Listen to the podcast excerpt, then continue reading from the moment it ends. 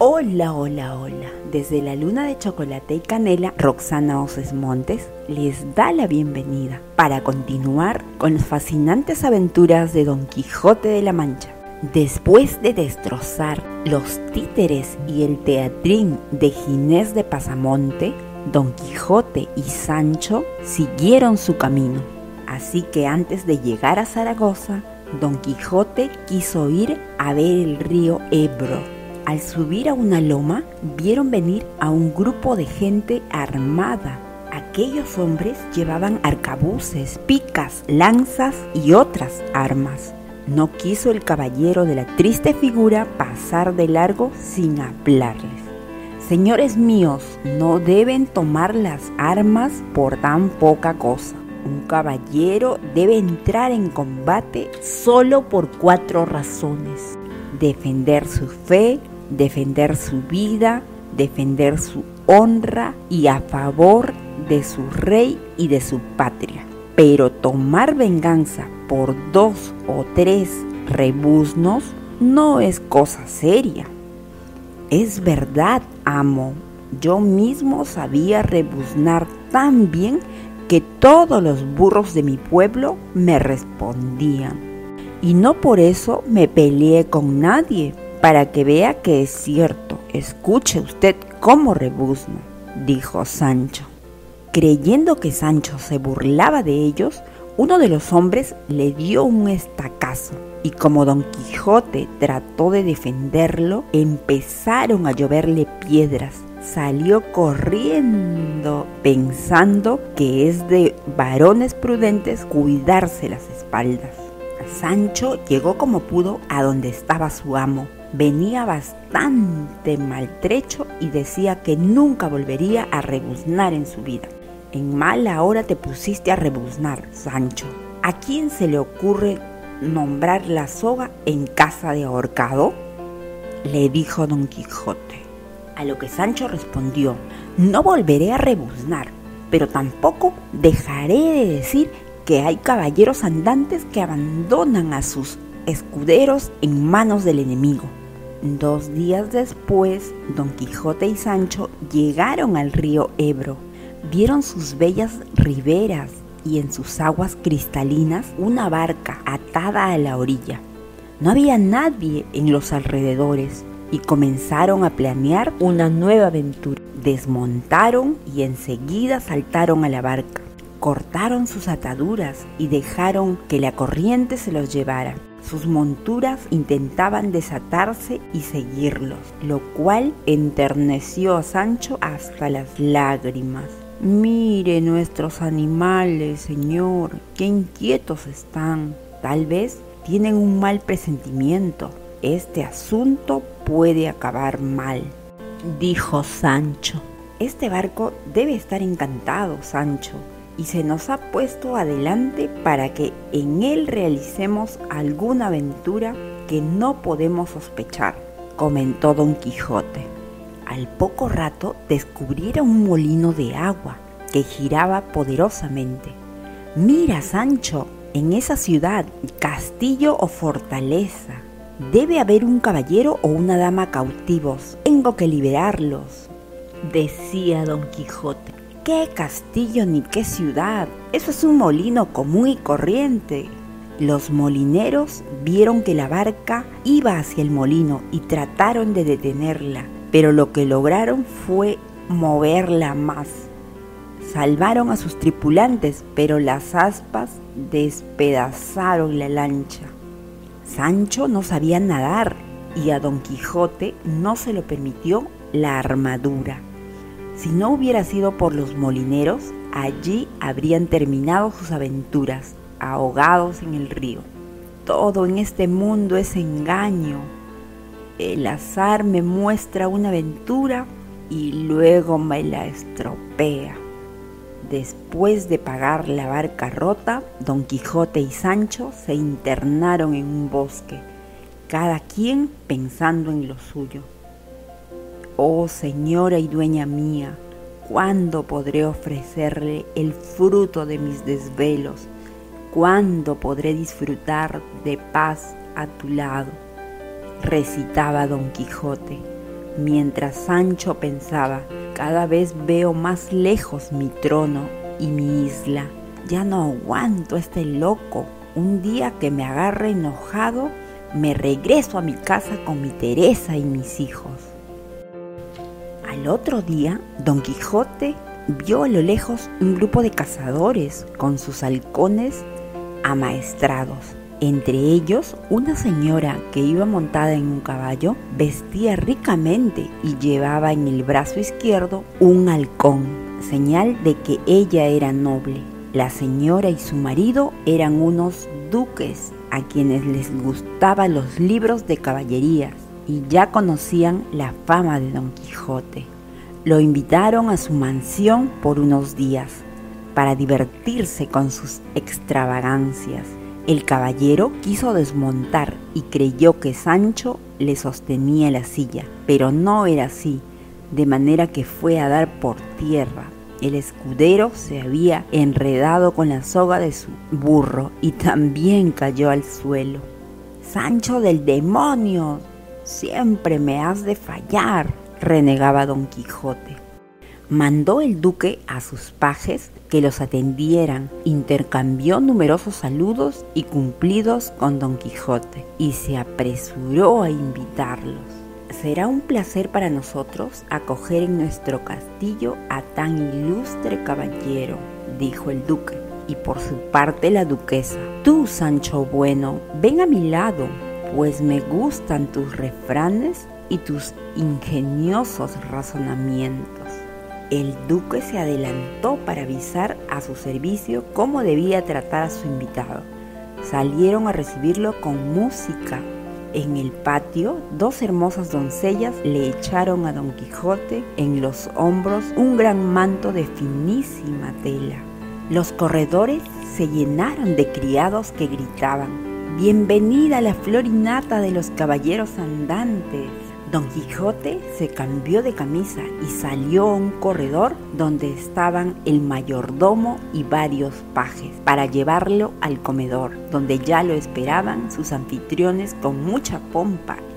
Salieron a recibirlo los duques y un cura que vivía en su casa para aconsejarlo. Confiado en que a la duquesa le gustaba escucharlo, Sancho comenzó a decir disparates sobre gigantes y malandrines. El religioso supo enseguida quiénes eran esos invitados. No le hizo ninguna gracia y se enfrentó a Don Quijote. Señor mío, don tonto o don mentecato, ¿Dónde hay gigantes en España o malandrines en La Mancha, ni dulcineas encantadas, ni todas las simplicidades que de usted se cuentan? ¿Por qué no se va a su casa y deja sus estupideces? Asombrado y temblando de rabia, don Quijote se levantó y dijo, El lugar donde estoy y el respeto que debo a su condición atan las manos de mi justo enojo. Don Quijote soy y mi profesión la de la andante caballería. Mis leyes son deshacer en tuertos, prodigar el bien y evitar el mal. Huyo de la vida cómoda, de la ambición y de la hipocresía. Busco para mi gloria el camino más angosto y difícil. ¿Cree usted que eso es ser tonto o mentecato? Por su parte, el duque gozaba aquellos incidentes y siguió adelante con su broma. Como sabía que Sancho esperaba gobernar una isla, le dijo, Amigo Sancho, en nombre del señor Don Quijote, le doy el gobierno de una isla que tengo. Gracias, señor, que el cielo lo colme de gloria, respondió Sancho. Terminada la comida, se presentaron en la sala unas doncellas con una fuente de plata y blanquísimas toallas sin decir palabra, empezaron a enjabonar las barbas de Don Quijote, quien pensaba que aquello era una costumbre del lugar. Incansable el duque preparó su siguiente broma. Salieron de cacería con tantos monteros como podría llevar un rey. Ofrecieron al caballero y a su escudero finos trajes de monte. Don Quijote no lo quiso, pero Sancho se lo puso, pensando que podría venderlo después. Colocados en el sitio elegido, vieron venir un enorme jabalí perseguido por los perros. Sancho abandonó su burro y se trepó al primer árbol que encontró. ¡Socorro! ¡Sálvenme la vida por todos los santos! gritaba Sancho. Quiso su mala suerte que se rompiera una rama y Sancho quedara enganchado en otra. No podía subir ni bajar y creyó que tenía encima al feroz animal. Muerto el jabalí a flechazos, se sentaron a unas mesas en el bosque. Al caer la tarde, según lo habían arreglado los duques, empezaron a oírse ruidos espantosos de tambores, trompetas, cuernos, campanas y disparos. De pronto, un sujeto vestido de esqueleto se dirigió a ellos. Soy Merlín en persona. Busco a Don Quijote, pues aquí viene quien le dirá cómo desencantar a doña Dulcinea del Toboso. Don Quijote, la única forma de desencantar a doña Dulcinea es que su escudero reciba 3.300 azotes en sus nalgas, decía el supuesto mago. ¿Qué? Nada de eso. Yo no tengo nada que ver con los hechizos, respondió Sancho. Al día siguiente comieron en los jardines cuando terminaron, mientras estaban conversando, se escuchó una música muy triste de flautas y tambores y apareció una figura con una barba enorme hasta el suelo, vestida de negro. Gran señor, soy Trifaldín, el de la barba blanca, escudero de la condesa Trifaldi, la dueña dolorida quien le pide permiso para contarle sus penas. ¿Está en su compañía el valeroso Don Quijote? dijo el hombre. Dígale a su señora que la esperamos impacientes y que aquí está Don Quijote, le respondió el duque. Fue Trifaldín por su señora, quien llegó con un grupo de damas. Iban todas y un espeso velo negro les cubría los rostros la dueña dolorida empezó a contar sus desventuras.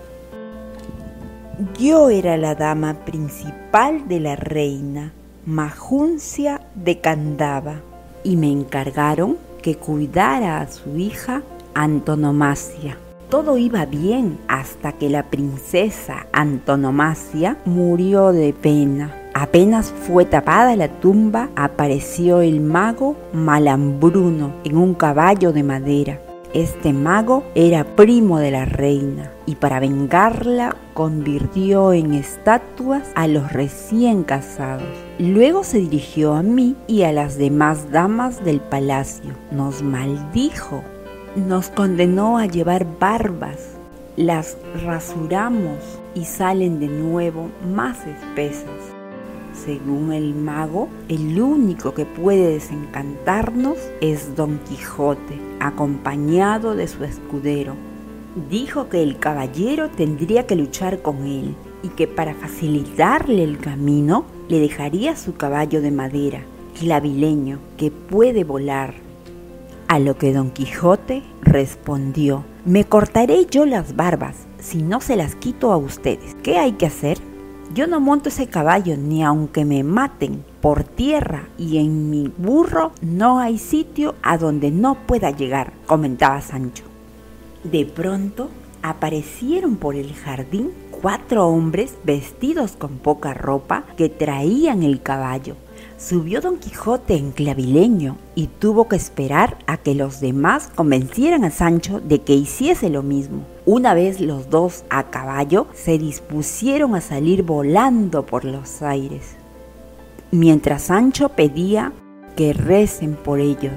Les vendaron los ojos diciéndoles que era para que no se marearan en el espacio y empezó para ellos un maravilloso viaje por las nubes, pues los burladores les echaban aire y les acercaban antorchas para que creyeran que estaban cerca del sol. Dios te guíe, valeroso caballero, decía la duquesa. Ya van por los aires, cortando el espacio como una flecha, decía otro hombre.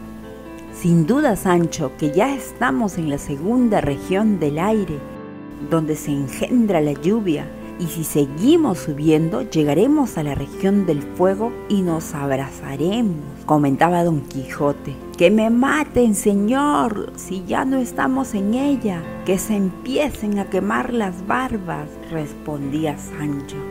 Para Don Quijote y Sancho, la cabalgata por los aires era una realidad. Esas conversaciones las estaban oyendo los duques y todos los demás.